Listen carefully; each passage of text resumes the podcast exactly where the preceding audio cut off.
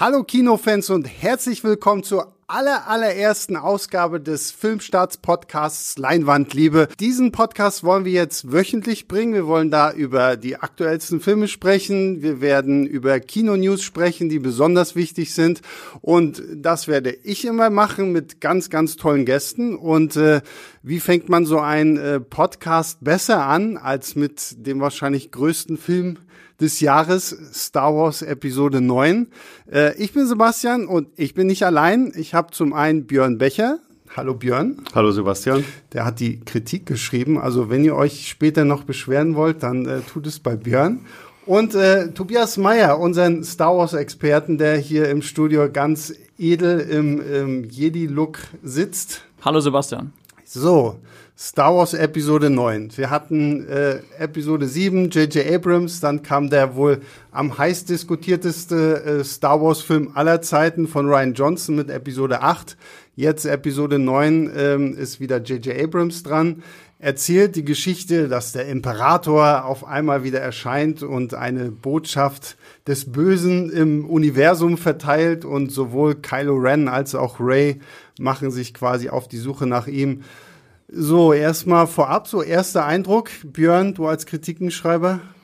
Ja, ich hoffe ja, dass alle Leute meine Kritik gelesen haben und meinen Eindruck deswegen kennen. Nee, ich war so die erste Hälfte nicht ganz so begeistert, weil es wirklich sehr lange gebraucht hat und sehr viel so ein bisschen Abarbeiten von Sachen waren und Blot, Blot und so eine Schnitzeljagd.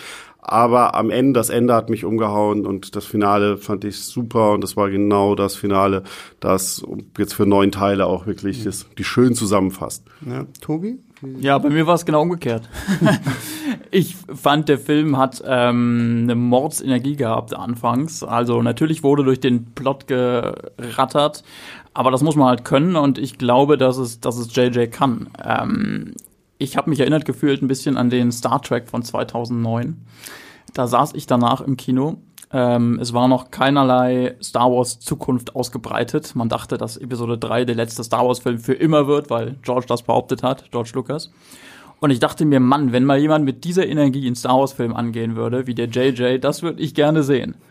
Zehn Jahre später habe ich es gesehen. Und äh, weil du sagst das Gegenteil, also dann hat dir das Ende nicht mehr so gefallen oder wie darf ich das jetzt verstehen? Nee, ich habe das ein bisschen zugespitzt. Ich fand das Ende auch okay. okay Aber gut.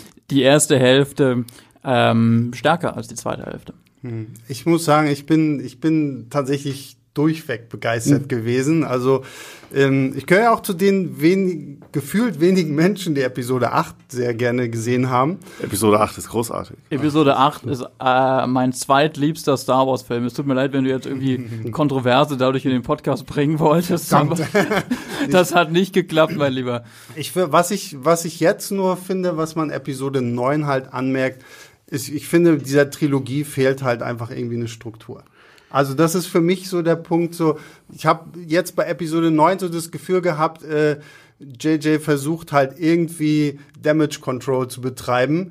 Äh, deswegen treibt er die Story voran. Deswegen, ähm, und das ist jetzt kein Spoiler, wird mehr als einmal äh, auf ein paar Ereignisse aus Episode 8 mit einem ironischen, schmunzelnden Blick äh, kommentiert. Und das sind so Sachen, wo ich mir gedacht habe, ah, es ist schade. Also das war so der Punkt, nachdem ich jetzt Episode 9 gesehen habe, hätte ich mir eigentlich gewünscht, JJ hätte einfach alle drei Filme gemacht.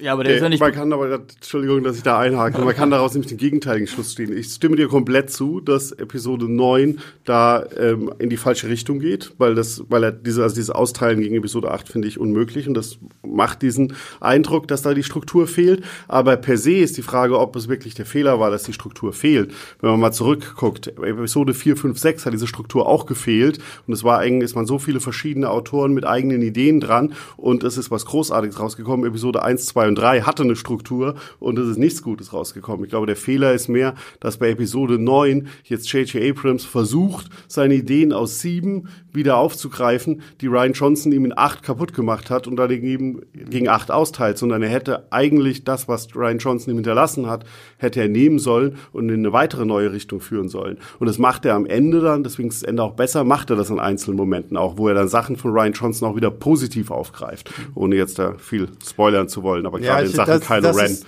das ist tatsächlich auch so ein Gefühl, was ich nach dem Film hatte. Das ist so mehr so die direkte Fortsetzung zu Episode 7. Und so gefühlt ist es so, ja, ja, nach dem Motto, vernachlässigt mal Episode 8 und guckt einfach äh, das Erwachen der Macht und der Ausstieg äh, Skywalkers und dann habt ihr zumindest irgendwie so die JJ-Trilogie im, im Kurzdurchlauf.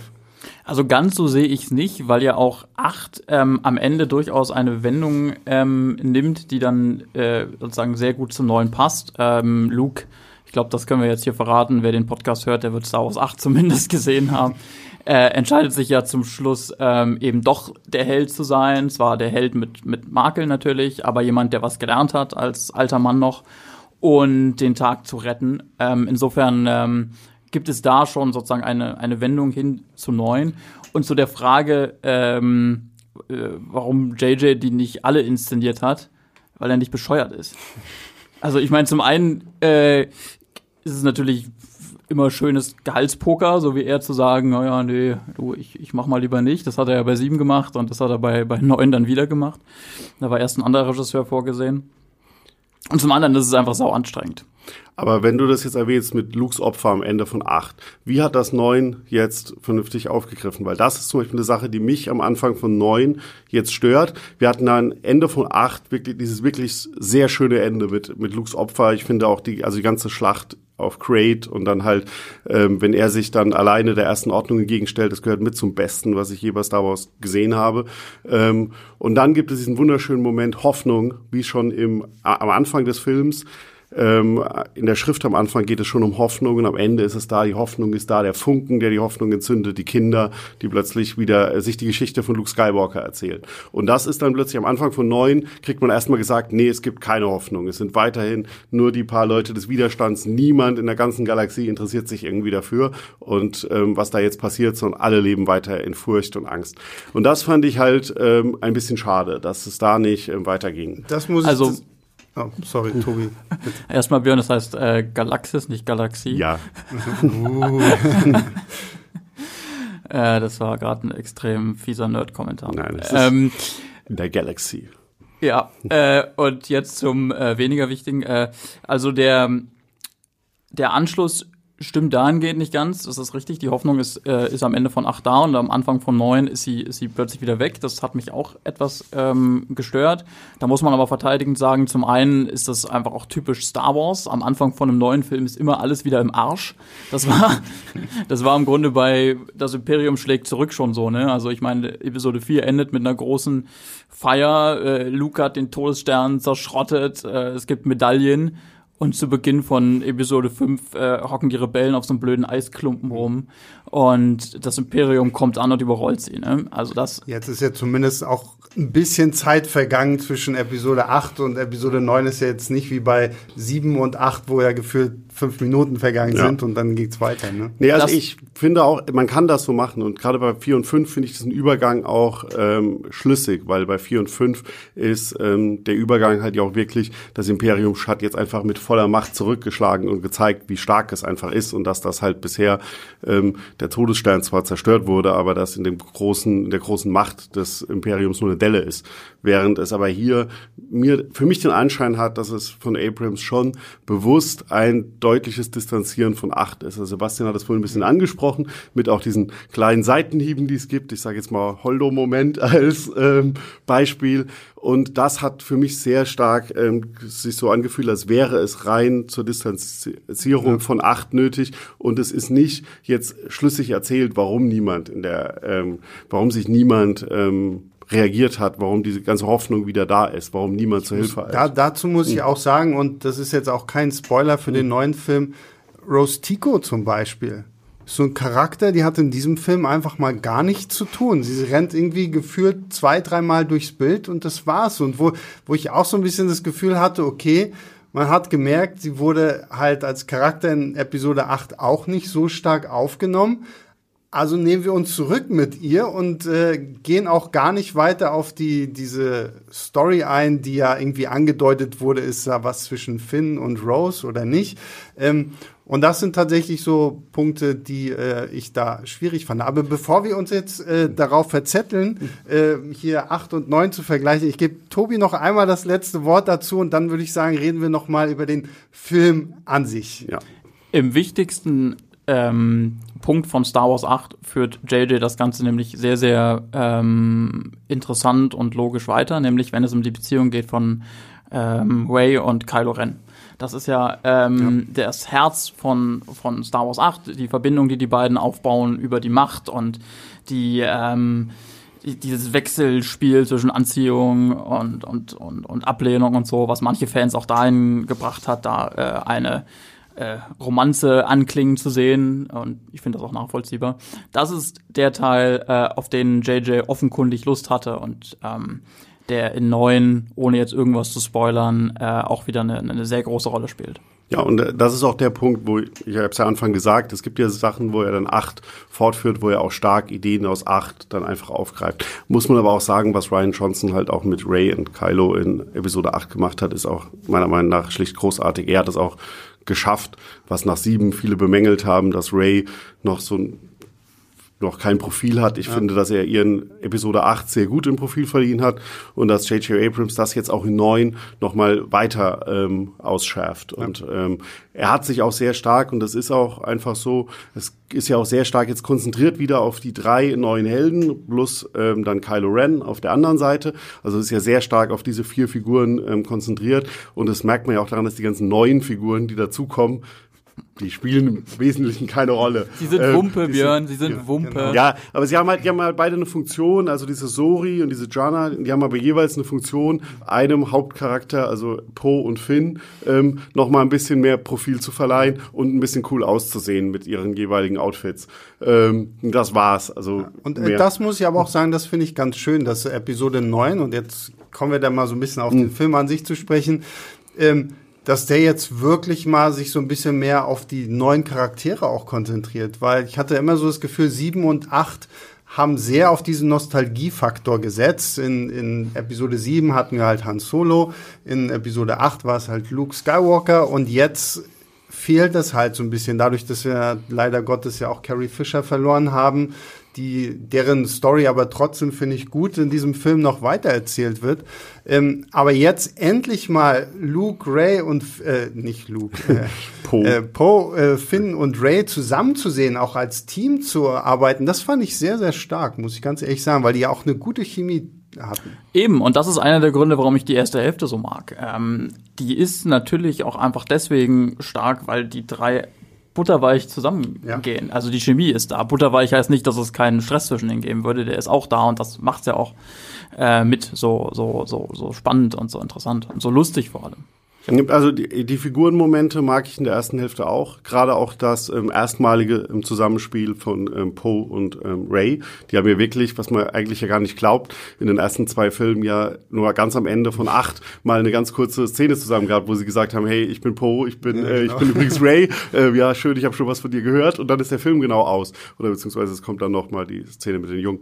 Aber ähm, die haben ja jetzt wirklich das erste Mal gemeinsam Momente und das, das sind wirklich sehr wundervolle Szenen zwischen den beiden auch gerade weil die natürlich extrem gegensätzlich sind, gerade wenn auch dann noch ein bisschen mehr über Poes Hintergrund ähm, rauskommt. Mhm. Ähm, das macht Spaß, aber das Ding ist, was mir in der ersten Hälfte wirklich sehr gestört hat, ist die ganze Erzählung drumherum, dass er, dass er sich zu wenig dann doch auf diese Figuren konzentriert, sondern wirklich diese ganze Schnitzeljagd mhm. erzählen muss. Sie müssen dahin und im Endeffekt geht es darum, so einen blöden Kompass zu finden. Und, aber ähm, ich muss, aber da muss ich ganz ehrlich sagen, ich fand das cool. Ich fand, das, das war für mich so dieser Augenblick, wo ich dachte, okay, Star Wars, das ist jetzt so ein Abenteuer. Ich musste die ganze Zeit so ein bisschen an Indiana Jones denken. Irgendwie so, wir, wir laufen halt durch die Gegend, wir brauchen halt irgendeinen Kompass, damit wir den Imperator finden können und äh, jagen halt von einem Ort zum nächsten. Und das fand ich irgendwie toll, weil wir auch mal wieder verschiedene Orte gesehen haben, verschiedene Planeten. Das war für mich so wieder so dieses so ein bisschen so dieses kindliche, abenteuerhafte, was ich bei Star Wars eigentlich immer gern gesehen habe. Und weil JJ das einfach kann. Ja. JJ kann Achterbahnen inszenieren und völlig hektische Jagden, wo es im Grunde relativ egal ist, was die da genau wollen. Diese Schnitzeljagd äh, zum Versteck des Imperators hin, was die da finden wollen, ob es jetzt irgendein Dolch ist oder ein Kompass oder was auch immer, ist, ist echt egal. Es geht einfach nur darum, dass sie schnell vom Punkt A nach Punkt B äh, hetzen und irgendwelche wilden Hyperraumsprünge machen und sich dabei ein bisschen äh, miteinander fetzen. Ja, aber gerade dafür, dass es egal ist, da stimme ich zu und dass das so ist, wird extrem viel darum erzählt, was da, was das alles ähm, zu tun hat da. Und das war mir persönlich einfach, also das hätte man um die Hälfte kürzen können, locker, und hätte sich wirklich auf diese Figurenmomente ähm, konzentrieren sollen. Aber das fand ich, das fand ich halt einfach so, weil, wie du ja auch schon sagst, ne, es kommt ja dann so ein bisschen so dieser, klar, die, die, Exposition für diesen Film ist halt wirklich schon sehr rasant. Aber ich persönlich fand es halt. Kann man so sagen, ja. Kann man wenn, man, wenn, man, wenn man völlig untertreiben möchte, kann, kann man ja, das ist, so bezeichnen. Das ist, das ist auch definitiv kein Spoiler, das kann man mal sagen, jetzt den Imperator zurückzubringen, indem im Eröffnungstext das zweite Wort Imperator ist oder das dritte Wort. ähm, ja. Aber auch das muss ich sagen, ich fand den Imperator, ich meine, es hieß ja, dann heißt ja jetzt irgendwie immer so, ja, das war schon immer der Plan und mhm. äh, sowas alles. Aber ich muss tatsächlich sagen, ohne dass wir jetzt hier auch zu viel darauf spoilern wollen, ich fand die Rolle des Imperators im Film fand ich sehr, sehr gut. Also ich finde, es war auch genau das, was dieser Film so gebraucht hat, um wirklich da noch mal auch diesen Konflikt gerade zwischen Ray und Kylo Ren nochmal darzustellen. Ja, und bei Star Wars bekommt man am Anfang immer irgendwas um die Ohren geklatscht. Also ja. wir denken an schon an ähm, den äh, zuerst veröffentlichten, damals noch unter dem Titel Krieg der Sterne bekannten Star Wars-Film, mittlerweile heißt er Episode 4, eine neue Hoffnung, ähm, wo man auch überhaupt nicht wusste, was das genau, für eine ja. Welt ist und wer dieser schwarze Mann ist, der da plötzlich durch das ähm, durch die Tür des Schiffes hier äh, hereinspaziert ähm, kommt und so weiter und so fort. Episode 5 sind die Rebellen dann auf einmal am Arsch. In Episode 6, zack, zweiter Todesstern ist da und jetzt halt, okay, äh, übrigens, der Imperator ist zurück. Hm. Ja, aber also für mich, also der Imperator ist für mich auch ein sehr guter Bösewicht, ist für mich auch der einzig logische Bösewicht und selbstverständliche Bösewicht. Also deswegen finde ich jetzt auch absolut kein Problem, dass da jetzt nicht noch, noch mehr erklärt wurde, ähm, was es mit ihm auf sich hat. Ja. Weil, also jetzt da irgendwie noch mal eine komplett neue Figur irgendwie einzuführen und du brauchst ja nun mal einen Bösewicht und das halt ähm, Kylo Ren nicht der alleinige Überbösewicht sein wird. Das deutete sich schon früh an, weil es ja gerade darum geht, dass seine Figur so zwiegespalten ist ja. und ähm, damit wird ja auch ein Vader-Thema wieder aufgegriffen. Ähm, und da fand ich dann auch ähm, den Imperator als selbstverständlichen und bestmöglichen Bösewicht und das haben sie auch gut eingebaut und wie gesagt, da will ich jetzt nicht innerlich drauf eingehen wegen Spoilern, gerade die zweite Hälfte, wenn er dann natürlich auch ähm, größere Präsenz noch hat und eine wichtige Rolle spielt, finde ich da ja auch sehr, sehr stark. Äh, du hast ihn schon angesprochen, Kylo Ren. Wie fandet ihr denn Kylo Ren in diesem Film, Tobi? Großartig wie immer. Ich bin ein Fan von Adam Driver. Ich habe selber erst gemerkt, auch durch seine anderen Filme, die er gemacht hat, irgendwann, dass das mein Lieblingsschauspieler ist. ähm, ich kenne ihn seit der Serie Girls und Star Wars ist sicherlich dann seine sozusagen größte Rolle gewesen. Er schafft das, was Hayden Christensen nicht geschafft hat. Ja. Ähm, sie stellen beide so eine zerrissene Figur da, aber bei Hayden Christensen wirkt eben sein Anakin wie so ein Bengel und ähm, der äh, Kylo von Adam Driver, der wirkt halt wirklich wie ein äh, hin und her gerissener junger Mann. Und das hat er von sieben an klasse gemacht äh, und führt das jetzt ähm, genauso gut zum Schluss. Ja, also die Figur ist super, Adam Driver ist super, hat auch den Vorteil, das war so bei Sieben noch so ein bisschen, hat es daran gekrankt, dass er mit Sieben noch mit seiner Maske halt sehr, sehr limitiert mhm. war als Schauspieler. Ähm, seit er jetzt die immer weniger aufhat, ähm, kann er da auch einfach mehr zeigen und also ich glaube, dass vom reinen Minenspiel ist Adam Driver momentan einer der besten Schauspieler in ganz Hollywood. Und das kann er halt in so einem Film dann mit so einer Figur wirklich ähm, super verkörpern. Und ja, äh, und das Zusammenspiel auch mit Daisy Ridley als Ray, die ich auch bis, also Daisy Ridley ist, das meiner Meinung nach auch ihr stärkster Film von den dreien. Absolut, absolut. Und auch von allem anderen, was sie sonst gemacht hat. Ähm, war ja nicht und, so viel. Ja. Und sie haben, ähm, die haben großartige Momente zusammen und zwar in vielerlei Hinsichten. Das hat auch schon in acht angefangen mit den Faustmomenten. Und auch ich finde, die Action ist ähm, mit den beiden ist so gut wie bisher noch nicht. Also dieser, dieses große Lichtschwertduell, das ja schon in allen Trailern auch zu sehen war, deswegen glaube ich, verrät ja, man da nicht so viel ja. im Regen. Das ist mal ein richtig gut inszeniertes Duell, wenn man da auch dran denkt, wie da so bei den alten Teilen, die, die Reihenkämpfe da manchmal inszeniert waren, ähm, macht das ja. auch richtig Laune und Muss ist gut ich auch gemacht. sagen. Also Adam Driver hat mir auch in diesem Film sehr, sehr gut gefallen. Ich fand ihn, glaube ich, sogar mit am besten von allen so in diesem Film. Aber was du auch schon sagst, Daisy Ridley, sie hatte ja seit Episode 7 mit ihrer Ray immer so dieses Problem, so dass alle immer sie so als sie mit diesem blöden Begriff Mary Sue irgendwie bezeichnet haben, so, ne, warum kann sie denn irgendwie alles? Warum ist das denn so? Hättet ihr mal gewartet bis zum neuen Film, Ja, bevor ihr genau. euch online Also darüber ausgekotzt habt. tatsächlich äh, ist auch das, finde ich, jetzt in Episode 9 von JJ so ein bisschen der Versuch, das so im Nachhinein Ich- zu, zu Wobei, klären. Nein, wobei nein, ich sagen muss, ich finde, fand diese Diskussion und finde sie auch immer noch lächerlich in einer Serie, in einer Filmreihe, in Natürlich, der es darum absolut. geht, dass ähm, es eine mysteriöse Macht gibt und es irgendwelche Auserwählten gibt, die über besonders ähm, viel dieser Macht verfügen. Und ähm, da wurde vorher auch nicht angezweifelt, warum ein Luke Skywalker einfach so viel weiter ist als alle anderen ähm, und halt ähm, sein Lehrer Obi-Wan ruckzuck in Schatten stellt. Ähm, und dann wird es bei ihr plötzlich gesagt, nein, dass sie jetzt noch mal scheinbar mehr kann oder schneller lernt, was ich übrigens gar nicht so gesehen habe. Ähm, da ist es jetzt plötzlich Kritik. Ich, ich sowieso zitiere auch nur das. Internet. Ja. Also ich fand es auch, es hat mich auch nie gestört, weil am Ende reden wir ja auch immer noch von was, was Fantasy Das ist. ist Fantasy, Und, ja. Ähm, trotz allem finde ich, was JJ jetzt hier in Episode 9 mit ihr macht, finde ich, sollte zumindest all diese, diese Nörgler zu dem Thema vielleicht ein bisschen ruhig stellen. Naja, mal gucken, ne? Ja, okay, gut, Nörgler wird es immer geben, Aber- das äh, wissen wir ja bei Star Wars. Ja, Wir sehen das dann es- in den nächsten es- Wochen es auf filmstarts.de und in unserer nicht- Kommentarspalte. Ja, es wird nicht so sein, dass jetzt plötzlich ähm, alle, die acht nicht mochten, zurückkommen und sagen, oh, jetzt ist doch alles, was ähm, Disney damit angefangen hat mit der Trilogie, Mhm. großartig.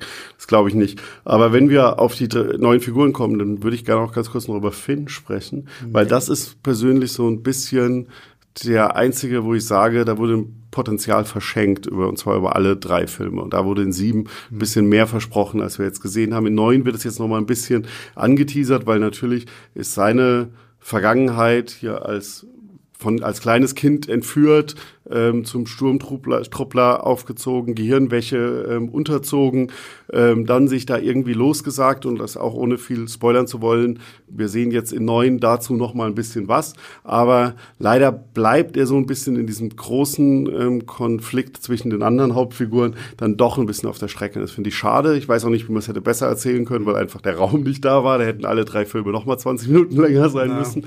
Aber das ist so ein bisschen, ähm, wenn wir bei den Figuren sind, so mein Kritikpunkt, dass Finn leider nicht ganz so ähm, das Profil bekommen hat wie die anderen. Bei Poe macht es nicht so viel, weil der halt einfach so der ähm, bisschen grau schattierte Draufgänger ist. Und der hatte ja in Star seine Wars Momente. Der hat genau Sein, seine sein Entwicklung. Film im Grunde. Ja. Äh, wenn wir jetzt von den neuen Figuren sprechen, lasst uns vielleicht wirklich so spoilerfrei wie möglich äh, nochmal über die alten sprechen, weil letztendlich ist äh, Episode 9 ja das große Ende der Skywalker-Saga. Ähm, gut, wir wissen, Luke ist am Ende von Episode 8 von uns gegangen. Eins mit der Macht geworden. Eins mit der Macht geworden. In einer übrigens wunderbaren äh, Szene Ja. vor dem Ähm, Sonnenuntergang der Leia Zwillingssonne. lebte noch und äh, Han, von dem mussten wir uns ja schon in äh, Episode 7 verabschieden. Der große Neuzugang war ja jetzt, neue, alte Neuzugang war ja jetzt quasi Billy D. Williams als Lando. Wie fandet ihr so den, den Umgang jetzt quasi noch mal so ein bisschen auch mit der Nostalgie von Star Wars, also sprich so mit den alten Charakteren?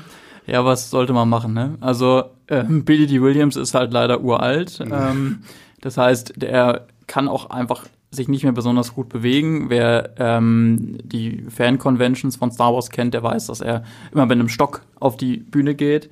Das heißt, er ist dadurch eingeschränkt. Und Carrie Fisher ist tot seit 2016. Ähm, das heißt, es war einfach nicht besonders viel zu machen mit, mit, mit diesen Figuren. Und ich glaube, angesichts dieser extremen Limitierung haben sie, hat J.J. Abrams noch das Beste rausgeholt. Absolut, finde ich auch. Also, ja. Mhm. Also es ist so auch nicht so irgendwie, dass es jetzt zu viel wurde oder so, weil ging halt einfach auch nicht. Aber ich finde gerade so Lando war super irgendwie in Szene gesetzt. Es hat sehr viel Spaß gemacht und ich fand es einfach wirklich schön, so wenn auf diese Charaktere eingegangen wurde, dann auch wirklich in so einem Ton, wo du sagst, ja okay, das ist jetzt wirklich so die Verabschiedung von diesen Charakteren und äh, wir freuen uns darüber. Ja, es tut natürlich ein bisschen weh, weil man teilweise merkt man einfach, was sie vielleicht noch mit Carrie Fisher gemacht hätten, ja, wenn sie die Möglichkeit gehabt hätten oder es hätten machen wollen. Also sie hätten ja sicher auch mit Computer ähm, tricksen können. Na, zum ähm, Glück noch haben mehr, sie das aber was nicht sie, gemacht. Zum Glück, ja, ich sage auch zum Glück haben sie es nicht gemacht. Also sie haben sich dafür entschieden. Das ist, glaube ich, der bessere Weg. Es ist natürlich ein bisschen schade, weil man halt einfach zwischendurch spürt, da hätte jetzt noch diese Szene irgendwie kommen ja. sollen oder die, die, Szene hätte leicht anders ablaufen sollen, aber in der Limitierung finde ich das gut. Also Carrie Fisher hat auch durchaus ähm, eine größere Rolle. Man sieht relativ genau, aus welchen sieben Outtakes sie das gemacht hat, wenn man die Filme gut kennt. Aber ähm, das haben sie, das haben sie auch gut hinbekommen. Und Lando ist halt ein nettes Fanbonbon. Ja. Das ist halt, da freuen sich die Fans, aber es ist jetzt keine tragende Rolle. So, äh, Björn hat es vorhin schon mal angesprochen, die, die Lichtschwertkämpfe sind großartig. So allgemein zum Thema Action, wie fandet ihr so, ich finde, Episode 9 hat eine der besten Weltraumschlachten geliefert, die wir in der neuen Trilogie hatten. Seht ihr das ähnlich oder? Naja, also ich muss den halt auch noch mal gucken. Ne? Es ist ja so, dass ähm, so ein Star Wars-Film gerade für, für Fans an einem vorbeirauscht und man bombardiert wird mit Eindrücken. Und es ist irgendwie so ein bisschen wie wenn man das erste Mal jemanden küsst, den man sehr gerne hat. Ähm, macht irgendwie Spaß, aber man weiß danach nicht so ganz genau, was man da eigentlich gemacht hat. Und ähm, so ging es mir jetzt bei dem Film auch. Das heißt, ich will ja jetzt noch kein abschließendes Urteil irgendwie hinsichtlich irgendwelcher Vergleiche fällen.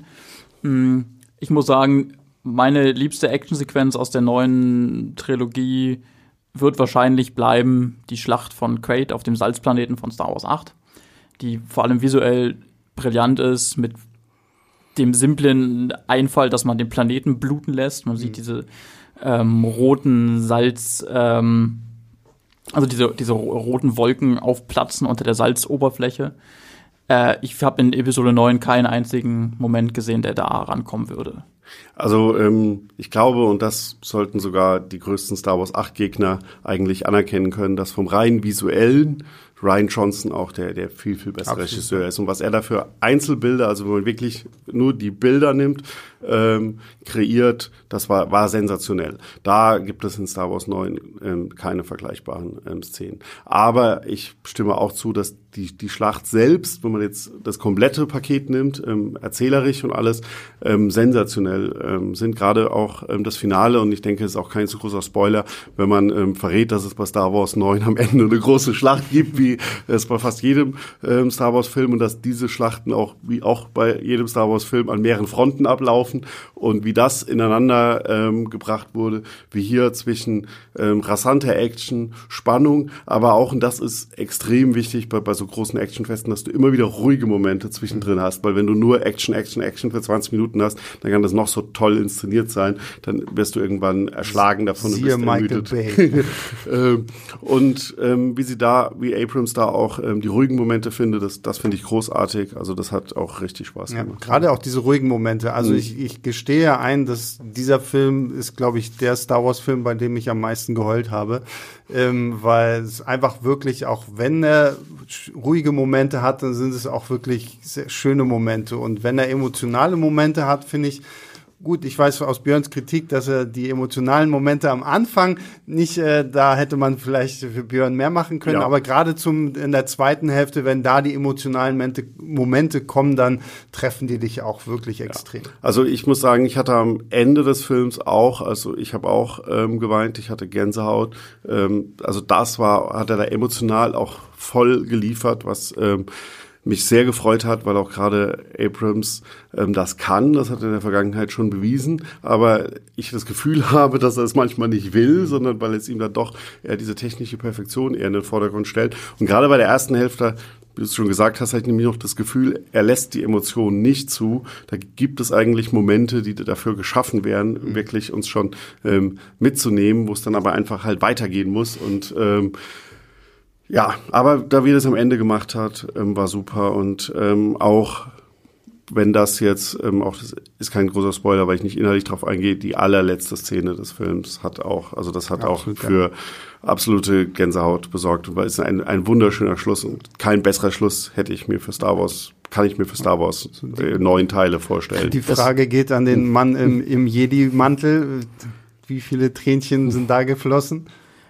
Leider keine einzige. Ich, ich muss das. los? Ich, Was ist da los? Ich, muss das so, so, so hart sagen. Ähm, vielleicht lag es einfach daran, dass ich durch diese rasante erste Hälfte ein bisschen müde war oder so. Und es stimmt auch, gerade in der ersten Hälfte sind die ähm, emotionalen Momente so schnell vorbei, dass sie im Grunde nicht richtig wirken können. Ich denke da an einen im Besonderen, den ich natürlich nicht spoiler, weil wir in diesem Podcast nichts spoilern. Ähm, aber dennoch, ich, ich glaube, dass das bei einer nächsten Sichtung, und die steht ja schon heute Abend an, ähm, dann auch bei mir deutlich, deutlich besser sozusagen äh, ans, ans Herz gehen wird. Ähm, ich hatte ja die Handlung komplett vorher gelesen, die wurde geleakt und Unglaublich. Meine- sowas, sowas ignoriere ich komplett. Ja, ich, ich hätte es auch ignoriert, wenn ich nicht arbeitsbedingt halt äh, der Ja, Depp okay. gewesen wäre, der das lesen musste.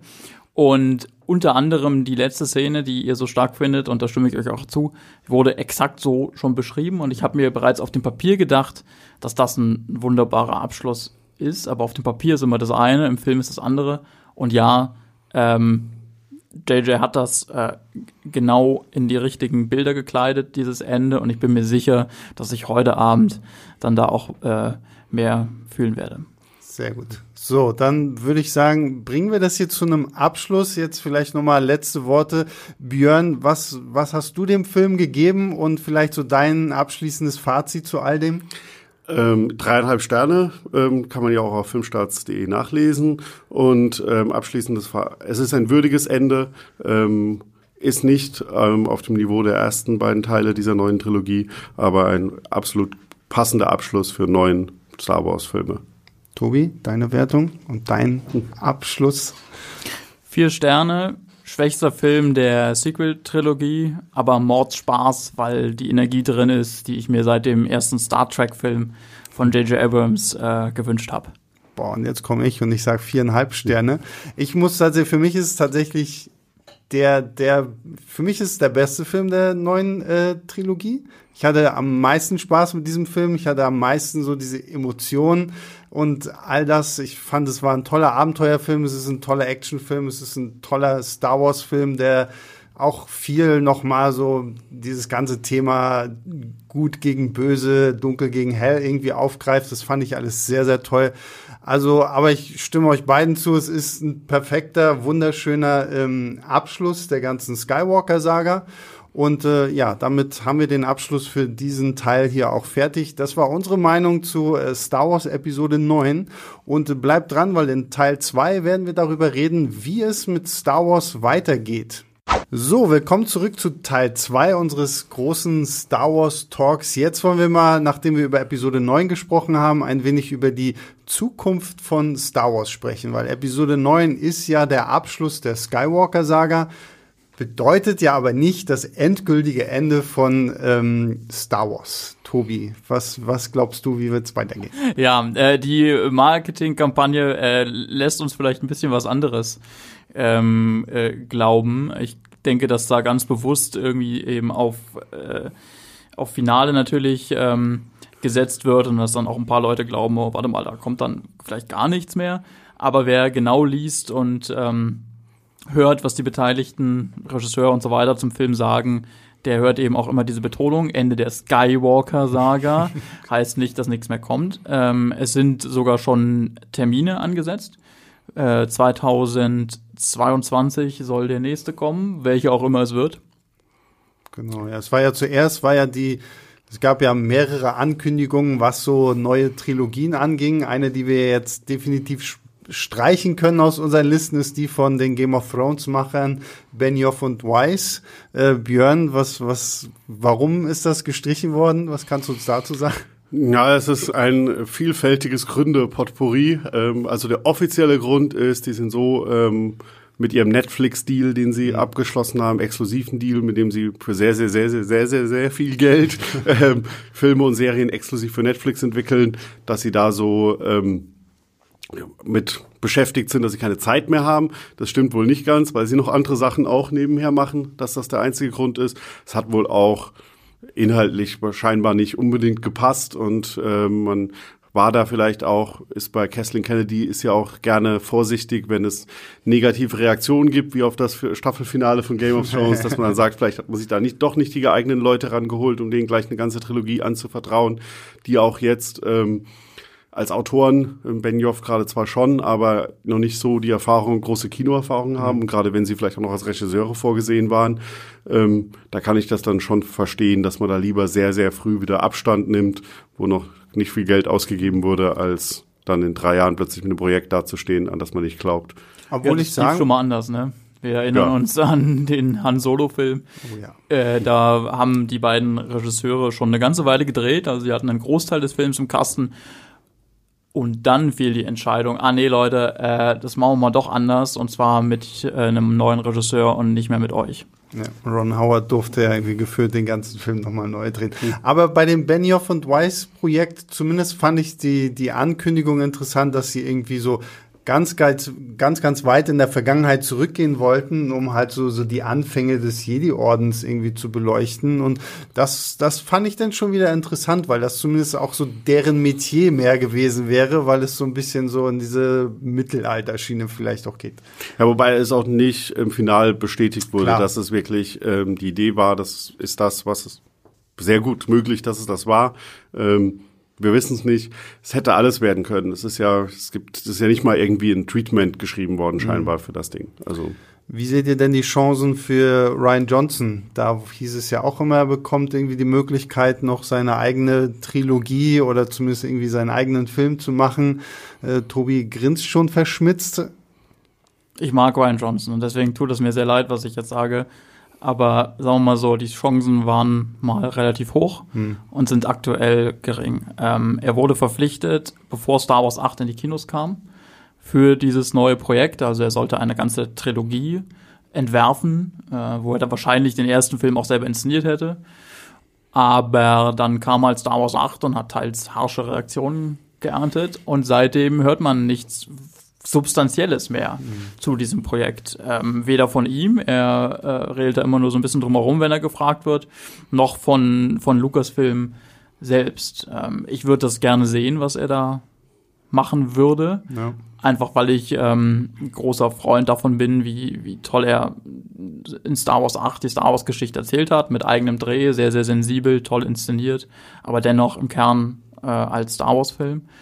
Ähm, nur Stand jetzt habe ich sehr, sehr geringe Hoffnung, dass das äh, passieren wird. Ich habe jetzt letztens gelesen, dass Kathleen Kennedy ja wohl auch gesagt hat, naja, wir wollen mit der Star Wars-Tradition des Dreiakters quasi so ein bisschen brechen. Also wahrscheinlich kriegen wir eh nicht mehr irgendwie Trilogien, sondern vielleicht wirklich mehr so Einzelfilme. Vielleicht besteht da ja zumindest noch die Hoffnung, dass Ryan Johnson dann noch irgendwie einen bekommt. Es war bei Johnson ja auch nie so 100% sicher, ob es wirklich eine Trilogie dann wird.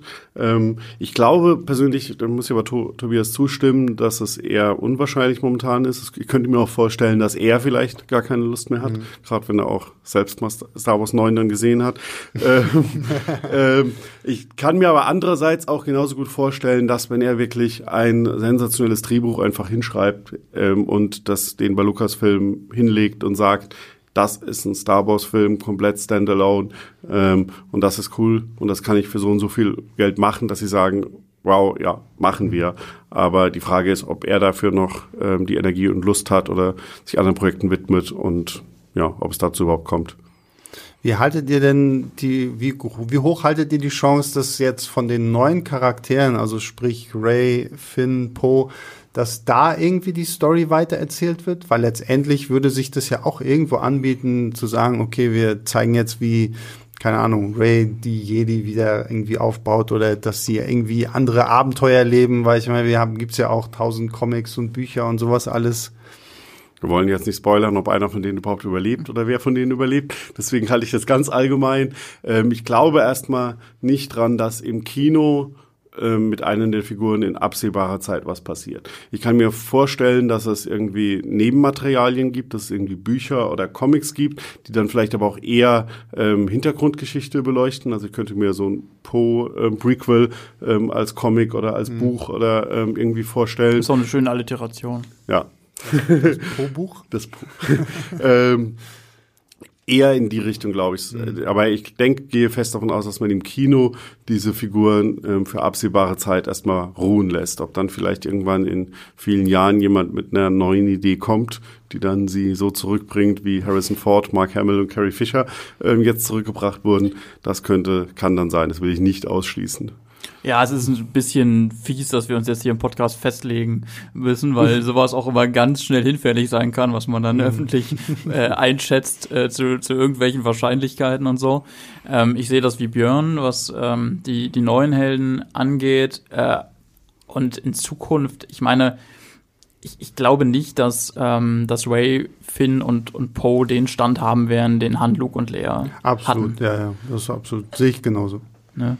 Ähm, was man auf jeden Fall sagen kann, ist, dass ähm, bei Lucasfilm wild rum überlegt wird und wahrscheinlich noch nichts wirklich feststeht. Es gab mal einen Plan.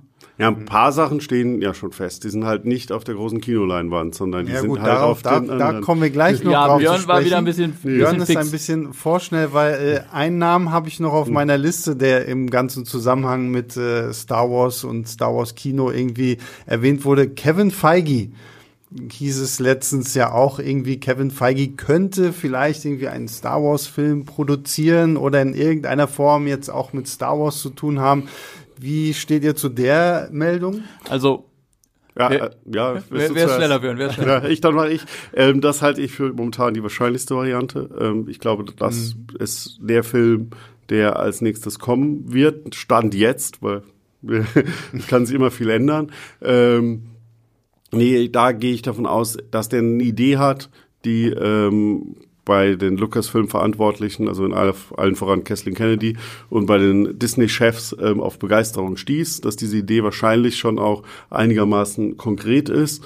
Ähm, und da gehe ich sogar, würde ich tippen, dass in der jetzt nach Star Wars 9 Zeit, jetzt will man wirklich die volle Konzentration da erstmal drauf mhm. liegen und dann die nächsten Monate, aber dass wir dann im Frühjahr da ein bisschen was zu hören, dass da vielleicht ein Drehbuchautor angeheuert wird, der sich, der dann das wirklich in ein Drehbuch gießt und ähm, sowas die Runde macht. Also deswegen glaube ich schon, dass da die Chancen gut sind, auch gerade weil ähm, Feige momentan so eine Stellung hat, dass es bei ihm definitiv nicht passieren wird, dass Kathleen Kennedy sagt, das ist doch nichts, wir trennen uns, sondern wenn das Projekt nicht nichts wird, dann liegt es einzig und allein daran, dass er sagt, ich, kann, ich schaffe das nicht neben meinen ganzen Marvel-Aufgaben. Also erstmal, ich glaube, Kathleen Kennedy trennt sich von jedem. Nach äh, den Herren, die sie schon alles losgeworden ist. Und ähm, der zweite Punkt ist, ähm, ich bin ein bisschen traurig, dass Björn meine Artikel nicht gelesen hat aus der vergangenen äh, ich Zeit. Ich habe bewusst keine Star Wars Artikel seit Wochen gelesen. Denn da, wenn er es gemacht hätte, dann ähm, hätte er auch die Interviewäußerung von Kathleen Kennedy gelesen, wo sie meinte, ja, es gab dieses Treffen mit Kevin Feige, ähm, aber das waren super frühe Gespräche und wir sollen in den nächsten Jahren mit nichts in die Richtung mhm. rechnen. So, jetzt kann es natürlich trotzdem sein, dass das alles sich wieder anders herausstellt. Wir wissen, ähm, super viel ist in Bewegung, aber zumindest ausgehend von der jüngsten Äußerung Kathleen Kennedys ähm, ist erstmal nicht mit diesem Kevin Feige-Film zu Ja, aber sie, sie haben ja den konkreten Termin. Und ähm, ich, klar, es ist klar, sie haben in der Vergangenheit schon andere Termine verschoben, ähm, aber wenn sie diesen konkreten Termin haben, scheinen sie selbstbewusst genug zu sein, dass sie momentan denken, dass sie was zu diesem Projekt machen. Und klar, es kann noch irgendwas ganz im Geheimen lauern, von dem noch niemand was hat. Aber ich glaube, dass diese Kathleen Kennedy-Äußerung mehr ein Ablenken davon ist, bitte konzentriert euch alle jetzt auf Star Wars 9. Das ist das, was für uns zählt. Damit müssen wir jetzt erstmal nochmal richtig viel Geld ähm, verdienen. Das muss ein riesen mega Erfolg werden. Ähm, und sprecht nicht über was in, die, was in der Zukunft ist, was ja. über andere Projekte ist. Und dann wird es, glaube ich, wenn, wenn man dann mal schaut, was im März und April für Äußerungen kommen, die werden dann vielleicht schon ganz anders klingen. Ja, ich glaube, es wird halt erstmal wirklich viel davon abhängen, wie Episode 9 jetzt in den Kinos läuft, wie da angenommen wird, ob die Fans jetzt zufrieden sind oder nicht,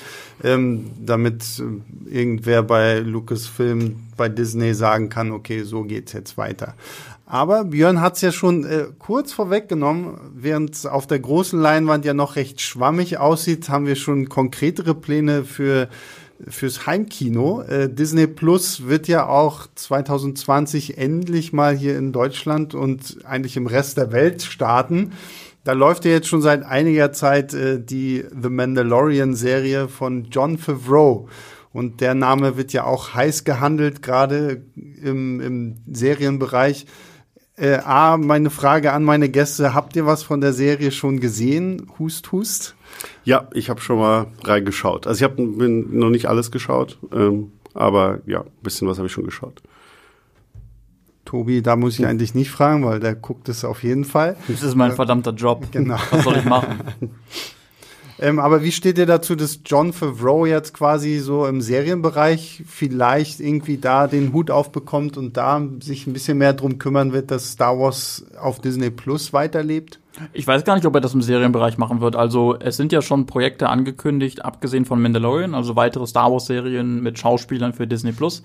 Ähm, Obi-Wan kommt auf jeden Fall mit. Mit Ewan McGregor. Das finde ich, das macht das Ganze schon wieder sehr reizvoll. Der jahrelang gelogen hat, als genau. er gefragt wurde, wie denn jetzt eigentlich der Stand von seinem Obi-Wan-Film, der es mal werden sollte, äh, ist. Und immer gesagt hat, ich weiß nichts, ich habe nicht mit denen gesprochen, aber ich würde gerne. Das war über Jahre seine Standardantwort obwohl er schon was wusste.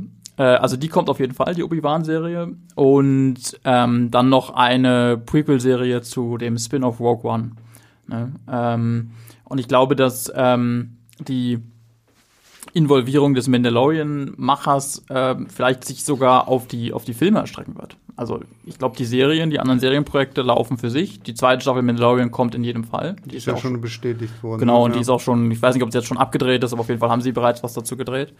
Ähm, und es könnte sein, dass der gute Mann ähm, äh, John Favreau dann im Filmbereich mehr zu melden bekommt, wenn Kathleen Kennedy sich nach dem jetzt ja dann sehr erfolgreichen äh, Skywalker-Abschlussprojekt ähm, vielleicht verabschieden wird.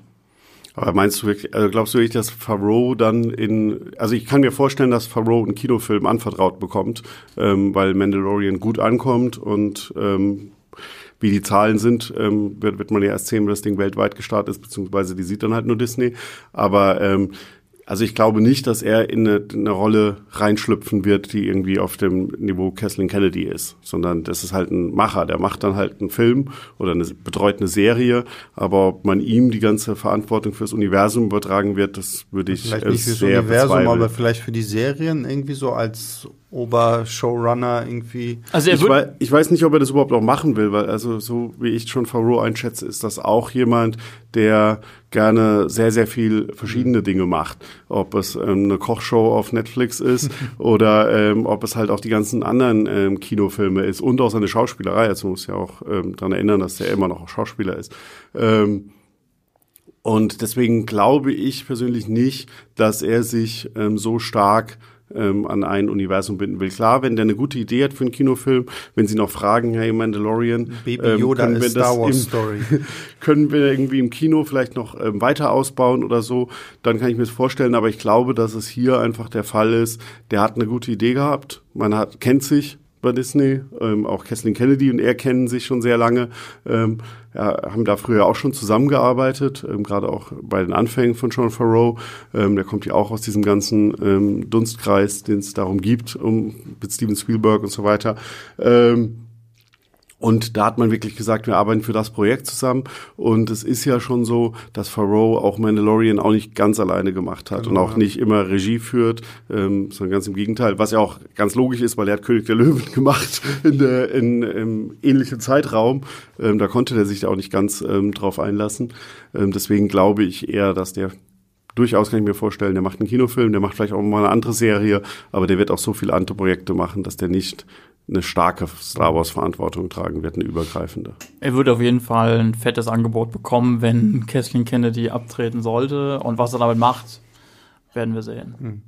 Äh, Tobi, du hast es ja schon angesprochen. Auf jeden Fall bekommen wir Obi-Wan die Serie mit Ewan McGregor. Das war ja, wie du schon sagtest, ne, es wurde ja jahrelang irgendwie auch gemutmaßt und er hat immer gesagt, ja, er würde total gern, aber er weiß von nix und irgendwie solche Sachen.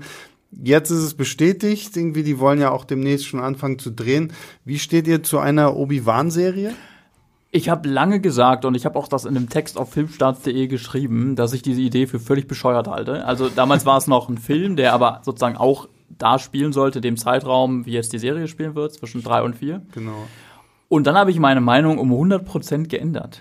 Wow. Ich habe jetzt wirklich Bock darauf. Ähm, ich habe erst gedacht, ja, was soll man denn da erzählen? Ne? Also Obi-Wan ähm, ist am, am Boden zerstört, nachdem Anakin zur, zur dunklen Seite gewechselt ist, die Jedi vernichtet wurden, Republik kaputt und so weiter. Er hat noch weitere Tragödien zu verdauen. Ähm, das wissen Leute, die Clone Wars gesehen haben, die Animationsserie. Und dann hockt er da irgendwie auf dem Sandklumpen Tatooine und muss auf, auf Luke aufpassen und das soll jetzt irgendwie ein Film werden oder so, ne?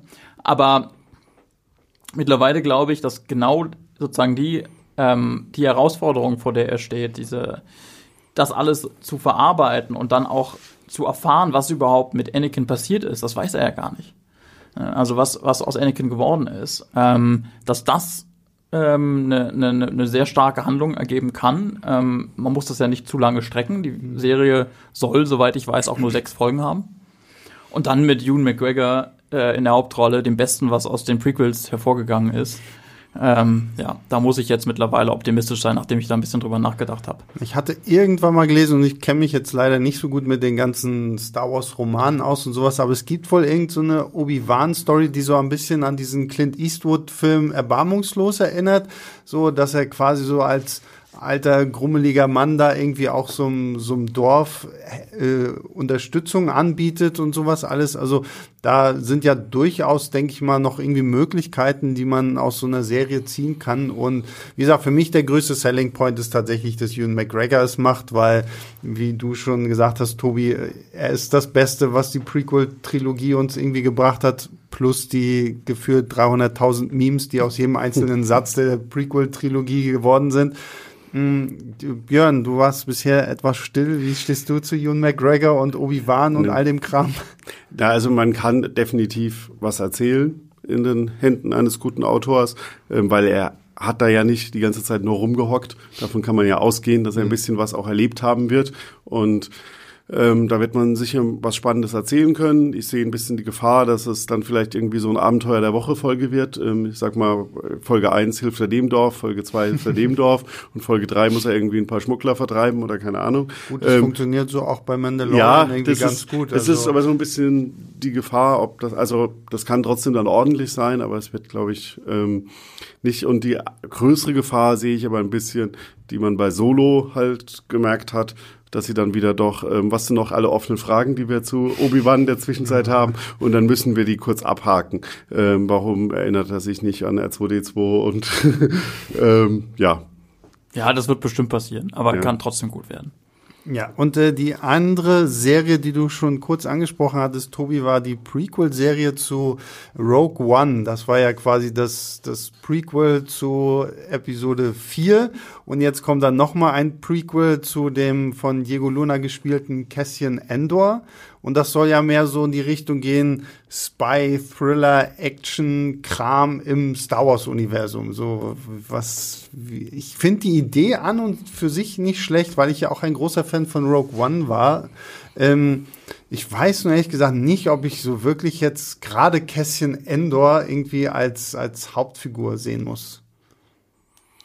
Ja, also ähm, ich bin auch großer Rogue One-Fan und ähm, es gäbe da zwei Figuren, zu denen ich mir lieber eine äh, Prequel angeschaut hätte, aber die sind, glaube ich, nicht international so gut vermarktbar. Ähm, aber ähm, nee, also A finde ich persönlich spannend am Star Wars Universum und das kann so ein bisschen die Zukunft ja auch sein, dass man dort auch wirklich ganz, ganz viele verschiedene Genres erzählen kann. Mhm. Und dass man halt jetzt Mandalorian ein bisschen mehr so Western-Samurai-mäßig hat. Und hier könnte man wirklich so eine Spionagegeschichte erzählen. Ähm, das finde ich per se erstmal spannend, dass man da vielleicht wirklich den kleinen TV-Bildschirm in Anführungszeichen ähm, nutzt, um mal ein bisschen zu experimentieren und zu sagen, es muss nicht alles immer ähm, nur große Weltraum-Epen sein und ähm, Warum nicht? Also Tigo Luna ist auch ein guter Schauspieler. Ist auch das gleiche wie bei allen anderen Serien, hängt ein bisschen davon ab, was ist der Autor, was ist die Idee, ähm, die dahinter ist. Und nur zu sagen, ey, Cash, Cash Ender, wir haben irgendeine Fanumfrage gemacht und es kam an, dass der beliebt ist und deswegen müssen wir da jetzt was rumstricken, wäre der falsche Weg. Wenn da wirklich jemand sitzt und sagt, hey, wir hatten uns da schon mal Gedanken gemacht, da ist einfach eine spannende Hintergrundgeschichte zu erzählen, wir machen das, dann ist das der bessere Weg. Tobi, was hast du zu Cassian Endor? Ich mag Rogue One nicht. What? ich mag das Finale sehr, sehr gerne. Ähm, alles vorher funktioniert für mich erzählerisch überhaupt nicht. Aber die Figur ähm, Cassian Endor ähm, finde find ich durchaus interessant. Ich fand, der Diego Luna hat das in diesem ganzen äh, Wulst, der dieser Film ist, trotzdem irgendwie geschafft, mir den Eindruck zu vermitteln, dass der Mann richtig abgefuckt ist. Also ich habe das einfach im Gesicht gesehen, der ist, ist, einer von diesen Rebellen, die sind irgendwann mal kaputt gegangen. Mhm. Da ist was kaputt gegangen und das kann nicht mehr geheilt werden, aber er macht jetzt halt das Beste draus.